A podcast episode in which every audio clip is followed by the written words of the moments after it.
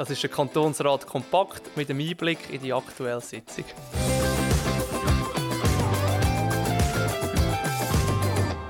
Ich erzähle euch heute, was wir in der Kantonsratssitzung von Ende November besprochen haben. Die Schwerpunktthemen der Kantonsratssitzung waren Transparenzinitiative in der zweiten Lesung. Dann haben wir die Festsetzung der Richterstellen definiert. Und ein ganz grosses Thema ist natürlich das Budget 2024. Am Freitag, am zweiten Tag der Kantonsratssitzung, haben wir vor allem noch über diverse Vorstöße wie Motionen, Postulate und Interpellationen behandelt. Da kommen wir gerade zu der Transparenzinitiative. Da haben wir die zweite Lesung gehabt, wo einige Anträge eingegangen sind. Ursprünglich hat die Initiative vorgesehen, dass man diverse Punkte in die Verfassung hineinschreibt. Die Kommission und der Kantonsrat ist der Meinung, dass das viel zu weit geht. Und darum haben wir einen Gegenvorschlag verabschiedet, der die drei wichtigsten Punkte jetzt in der Verfassung soll verankern. Der erste Punkt ist, dass Parteien ihre Finanzen offenlegen müssen. Der zweite Punkt ist die Offenlegung der Finanzierung von kantonalen Abstimmungen. Und der dritte Punkt ist die Interessensbindungen der kantonal gewählten Mandatsträger in ein Register einzutragen. Diese drei Punkte sollen in die Verfassung und nicht mehr und alles andere soll auf Gesetzesstufe geregelt werden. Darum soll die Initiative abgelehnt werden und der Gegenvorschlag vom Kantonsrat angenommen werden. Im nächsten Geschäft geht es um unsere Zuckergerichte.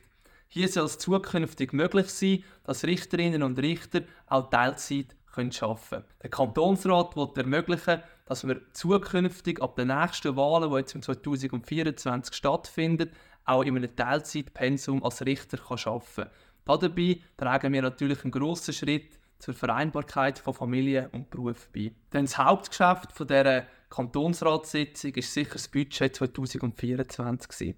Das Budget sieht einen Ertragsüberschuss von über 270 Millionen Schweizer Franken für das nächste Jahr vor. Also unserem Kanton geht es sehr gut. Und auch der Finanzplan der zeigt in den nächsten Jahren stetig nach oben. Die biblische Formel aus dem Alten Testament auf sieben fette Jahre folgen sieben magere Jahre scheint im Kanton Zug wie außer Kraft gesetzt.